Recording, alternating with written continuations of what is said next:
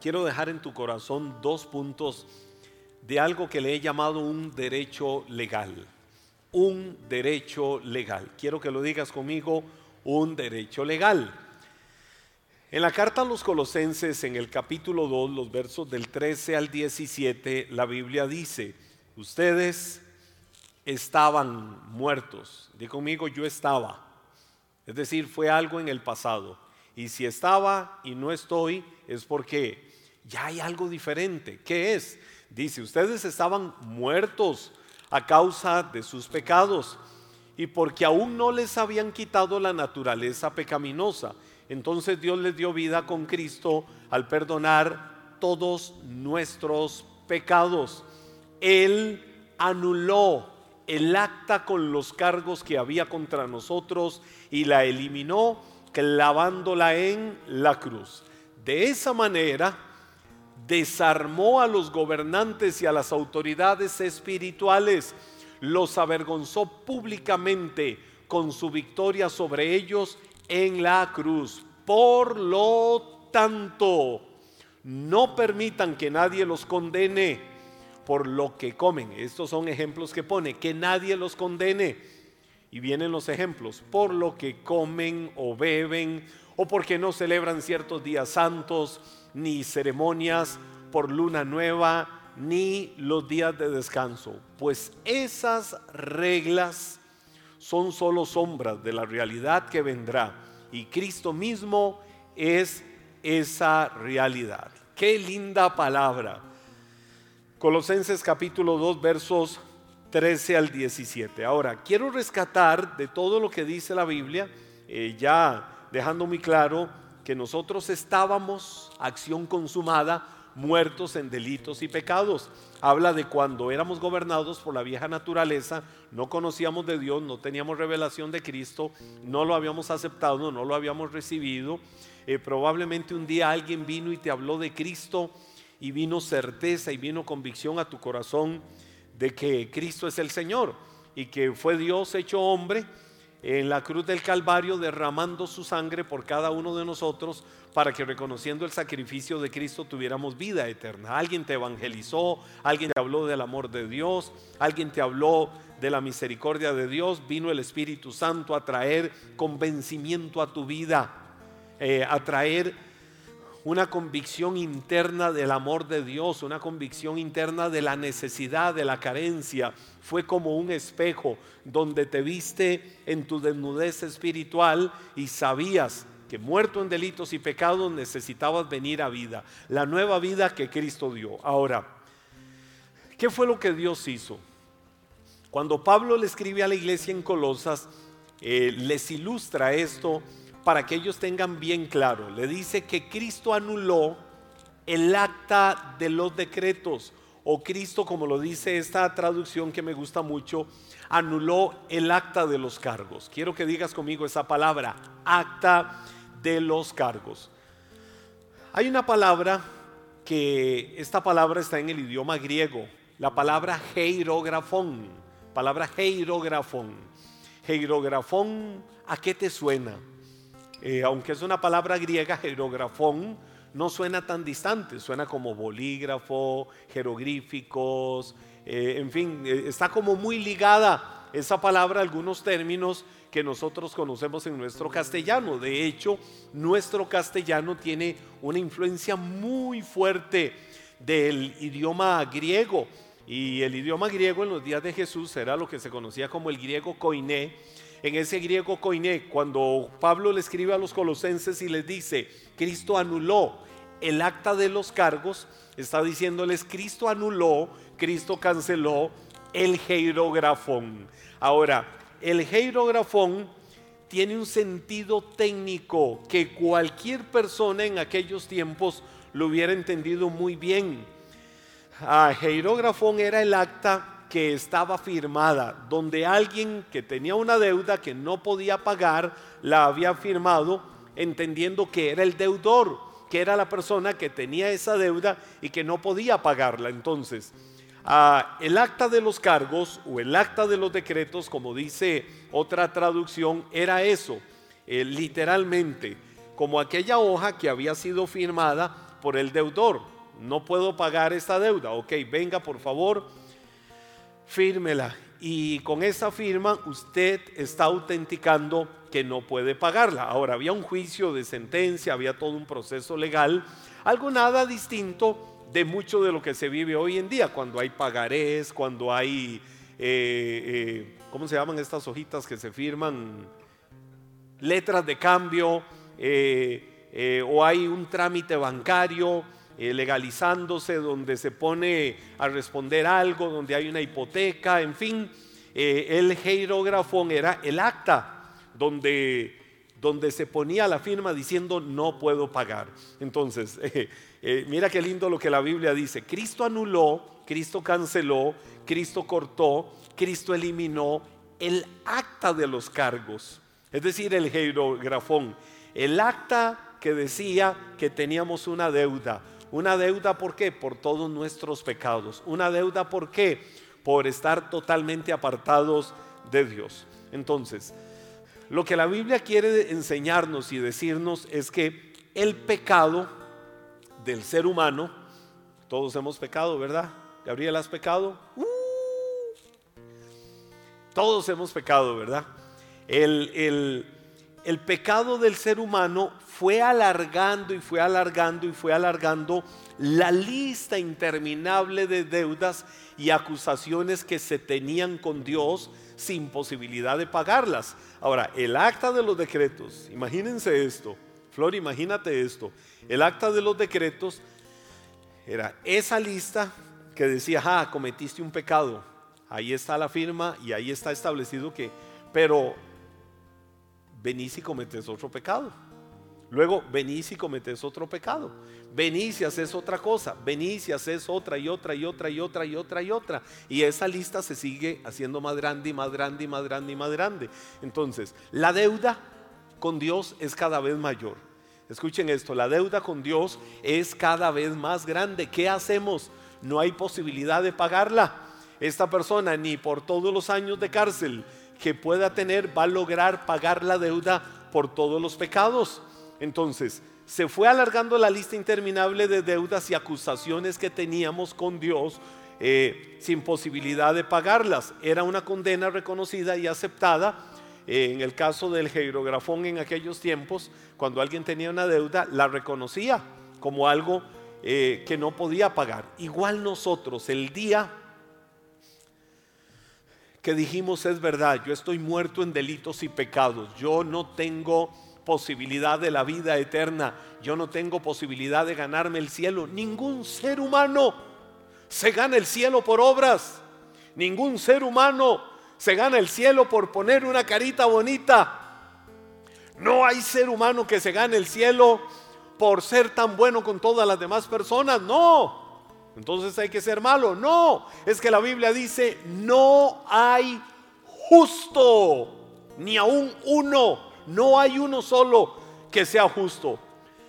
Es decir, todas las personas, todos los seres humanos, de una o de otra manera, hemos engrosado la lista de nuestros delitos, de nuestros pecados delante de Dios y se convirtieron en algo impagable para la vida eterna. No hay buenas obras, no hay carita bonita, no hay acciones altruistas en el mundo que le puedan dar la salvación y la vida eterna a alguien. No lo hay, es que no lo hay, no hay posibilidad de eso. Por eso lo dejó muy claro la palabra en el libro de Romanos, no hay justo, es que no hay justo ni aún uno, todos hemos pecado, todos estamos destituidos de la gloria de Dios.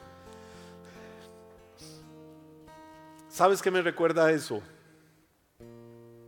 La vivencia, la experiencia que tuvo Juan cuando estando en la isla de Pasmos y viene el ángel trayendo una revelación, Juan tiene la visión de Dios, eh, el ángel le habla, es lo que hoy encontramos en el libro del Apocalipsis. Y en el libro del Apocalipsis, en el capítulo 5, hubo un momento, pero fuera de serie. Es un momento apoteósico, es un momento extraordinario, es un momento increíble. Juan dice, yo lloraba mucho. Yo lloraba y lloraba y lloraba y lloraba. La pregunta es, escucha esto, la pregunta es, ¿por qué Juan lloraba? La Biblia dice que Juan lloraba porque no se había hallado absolutamente a nadie digno de abrir el libro de la vida y de desatar sus sellos. ¿Cómo que nadie se había hallado digno? No, no había nadie, no había ser humano sobre la faz de la tierra. Y Juan estaba viendo en la visión a todo ser humano, de antes, de ahora y de después. Habrá dicho tal persona en la historia de la humanidad, se ganó el cielo por esto y esto y esto. No, no nos engañemos. Perdón, pero si la religión te ha enseñado eso, es mentira. Nadie se ganó el sueño por una buena, el, cielo, perdón, por una buena acción. Nadie se ganó el cielo eh, por nada. No hay nadie inmaculado. No hay nadie tan puro y tan santo como para haberse ganado el cielo por algo en particular en su vida. No lo digo yo, lo dice la infalible, la bendita palabra que sale de la boca de Dios. Entonces, Juan dice la Biblia lloraba mucho porque nadie se halló digno de abrir el libro de la vida y desatar sus sellos. Y cuando él lloraba y lloraba en la visión, uno de los ancianos, es decir, un ser celestial, se le acercó y le dijo, no llores más, no llores más no llores más. Seguro Juan le decía, ¿cómo no voy a llorar? Si yo pensaba que Moisés se había ganado la vida eterna por el llamado de Dios, si fulano, si fulana, si nadie, nadie se había ganado la vida eterna por absolutamente ninguna acción buena que haya hecho. El anciano le dijo, no llores más, he aquí, el león de la tribu de Judá. ¿Quién es el león de la tribu de Judá? Cristo Jesús. Él ha vencido y se ha hallado digno de abrir el libro y desatar sus sellos. Le estaba diciendo, no te preocupes, no hay un solo ser humano que lo haya logrado, pero hay uno que es Cristo Jesús, león de la tribu de Judá. Él se ha hallado digno de abrir el libro de la vida y de desatar sus sellos. Él sí lo puede hacer. Por eso entendemos lo que Pablo le dice a los de Colosas cuando le dice Cristo anuló el acta de los decretos, es decir, Cristo sí pudo hacerlo. Cristo sí pudo venir a pagar lo que nosotros no podíamos pagar. Los israelitas tenían una práctica, muchas veces ellos pronunciaban palabras maldicientes, ellos muchas veces el pueblo de Israel literalmente eh, eh, pronunciaban sobre sus propias cabezas una palabra maldiciente. ¿Por qué? Por dejar de cumplir la ley de Dios en sus vidas. Y decían, no, no, no pude cumplir la ley, no pude cumplirle a Dios con su ley. Entonces ¿qué hago? Se automaldecían, proferían, decían palabras maldicientes sobre su propia cabeza por aquello que habían hecho, porque no lo habían hecho bien. Y entonces eh, ellos decían, incumplir la ley. Claro, la ley te enseñaba lo bueno y lo malo, pero la ley no te capacitaba frente a lo bueno y lo malo. La ley te enseñaba, pero no te capacitaba. Ahora la Biblia viene y dice, Cristo anuló el acta de los decretos, el heirografón, es decir, lo que te acusaba, lo que te señalaba, lo que te condenaba, lo que te decía, eh, eh, eh, estás condenado por los siglos de los siglos a, a no tener vida eterna, estás condenado porque te has apartado de Dios. No, la Biblia dice, Cristo anuló eso. Y cuando la Biblia dice que Cristo anuló, ahí es donde quiero rescatar esta otra palabra la palabra anular. Te hablé un momento del acta de los decretos. Ahora quiero hablarte de anular. Quiero que lo digas conmigo, anular. Anular viene de una palabra griega también, exaleifen. La palabra griega exaleifen. Literalmente exaleifen eh, significa como que yo agarro el paño este y empiece a hacer esto. O tomemos este sobre que es el sobre del año de la restitución, que Puede ser que Dios le hable a alguien mientras tengo el sobre en mi mano y se desate una unción en el lugar donde estés y Dios te diga cuánto sembrar en su obra. Pero el exale y fen, es decir, lo que Cristo hizo, anular, es como que yo agarre este pañito y empiece a hacerle a este sobre así y empiece a hacerle y limpiarlo y limpiarlo y limpiarlo y limpiarlo hasta que, wow, se borró todo lo que estaba escrito. Por supuesto, con el trabajo de imprenta, de diseño, de, de toda la estructura gráfica y todo lo que se ha hecho, borrar esto es imposible, no se puede hacer. Pero en aquel tiempo el eh, exale y fen era que yo frotaba para borrar. Mira la idea, dice la Biblia, Cristo exale y fen, es decir, Cristo anuló. ¿Qué cosa? El acta de los decretos, es decir, Cristo frotó. ¿Para qué? Para borrar. ¿Qué cosa?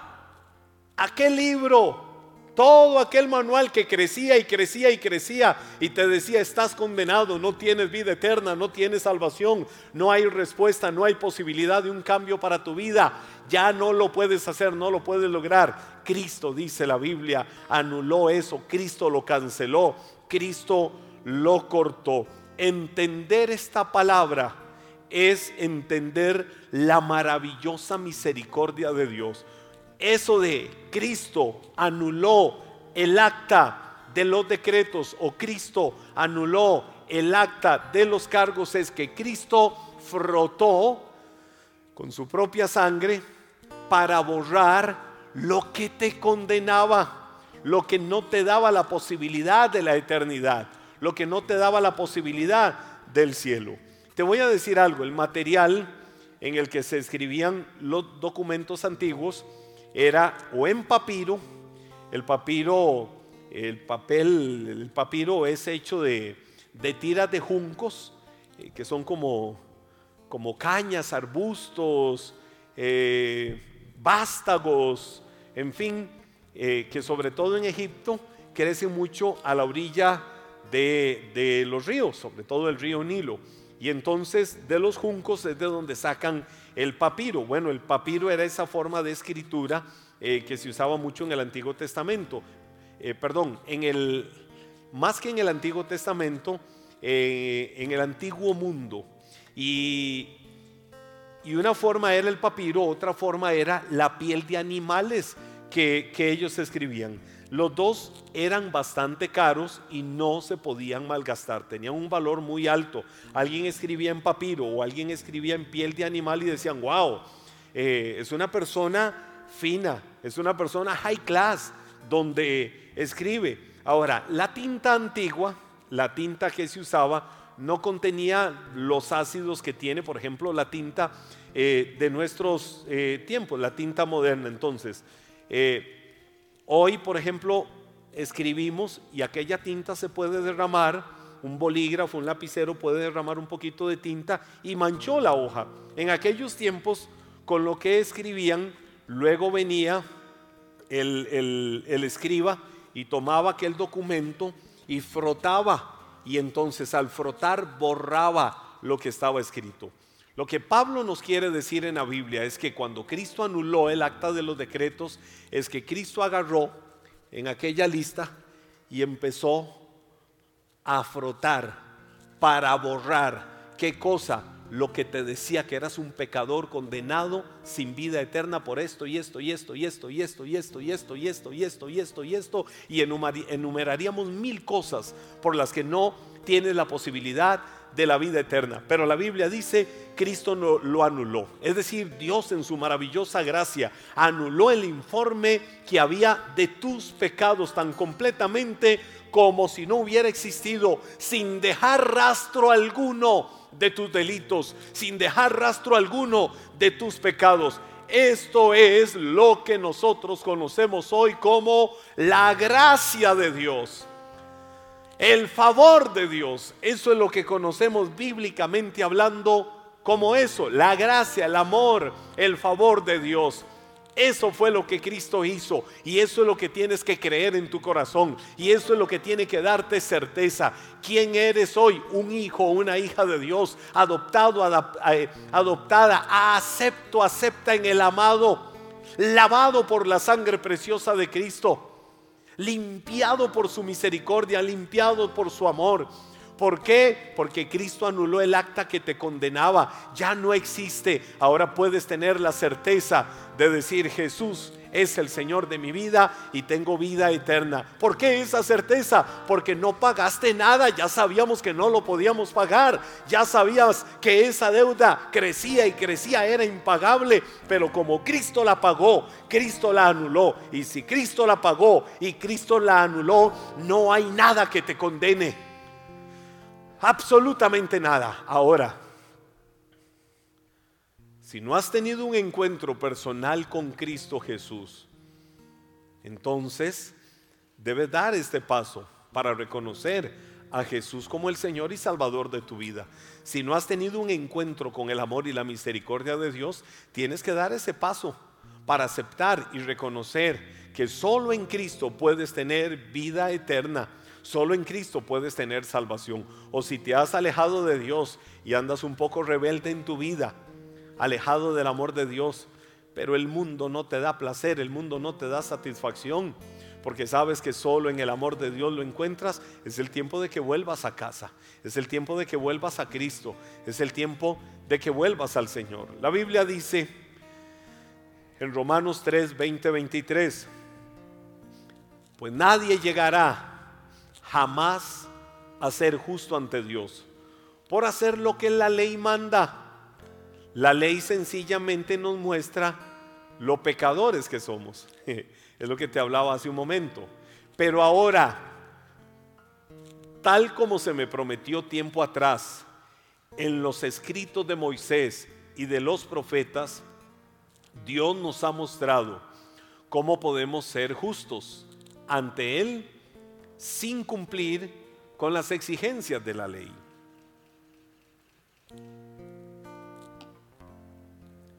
Dice la Biblia, pues todos hemos pecado. Y conmigo todos hemos pecado. Eso lo dice la Biblia. Y dice, nadie puede alcanzar la meta gloriosa establecida por Dios. Dios nos hace justos a sus ojos cuando ponemos nuestra fe en Jesucristo. Y eso es verdad para todo el que cree, sea quien fuere, es decir, no hay acepción de personas. Para quien es verdad la salvación, el perdón de Dios y el amor, la Biblia dice para todo el que cree, es decir, el que por la obra del Espíritu Santo en su vida viene a tener convencimiento de la verdad de Dios y sabe que necesita porque necesita la misericordia de Dios. Te voy a decir algo, el ser humano y tu vida en particular, ya no eres visto como un delincuente que ha quebrantado la ley de Dios. Y aunque las circunstancias, el mundo y las adversidades puedan decir que has hecho lo peor o eres lo peor, no eres un delincuente quebrantando la ley. Y ya no estás a merced del juicio de Dios en tu vida. Eres como el hijo pródigo, eres un hijo que estaba perdido, estabas apartado, estabas alejado del amor de Dios. ¿Qué es lo que necesitas ahora? Dejarte amar y dejarte abrazar por esa misericordia, por esa gracia y por el amor de Dios. Hazlo hoy. Yo quiero invitarte, yo quiero animarte en esta hora, en este momento, en este tiempo, para que puedas abrir tu corazón porque si no tienes la certeza de que Jesús sea el Señor de tu vida y te has alejado de Dios, si te apartaste del Señor, ven a casa, regresa a casa, es tu tiempo, es el tiempo de Dios para tu vida, es el tiempo para que renueves tu relación con Dios, para que tengas frescura de relación con Dios. Es el tiempo para que te dejes abrazar por el amor del Padre. Es el tiempo para que te dejes abrazar por la misericordia de Dios en tu vida. Hoy quiero hacer una oración contigo.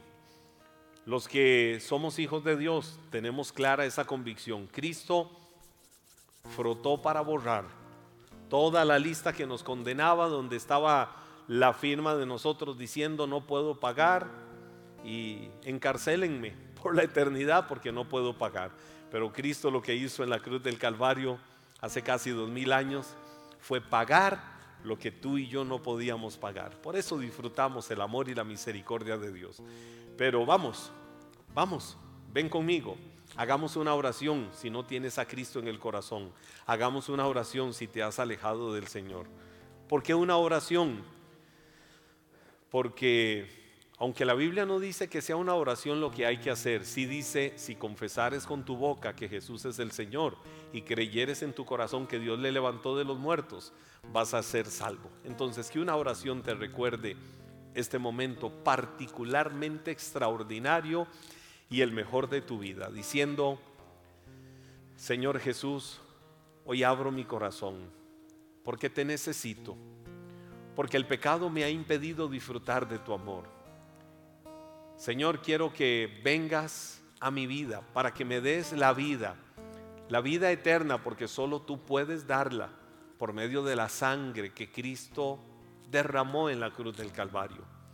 Y me des la vida en abundancia que solo tú sabes dar, Señor. Desde este momento, en esta hora, yo reconozco a Cristo como Señor y Salvador de mi vida. Y si te has alejado de Dios, pero lo has amado, has caminado con Dios, y sientes tanta vergüenza de volver a Cristo, dile, Señor, aquí estoy. Me reconcilio contigo, porque sé que tú me amaste, tú no eres infiel, yo he sido infiel, pero tú has permanecido infiel, Dios. Hoy abro mi corazón porque te necesito y porque quiero volver al primer amor que tuve un día en mi relación con Cristo como Señor y Salvador. Amén. Amén.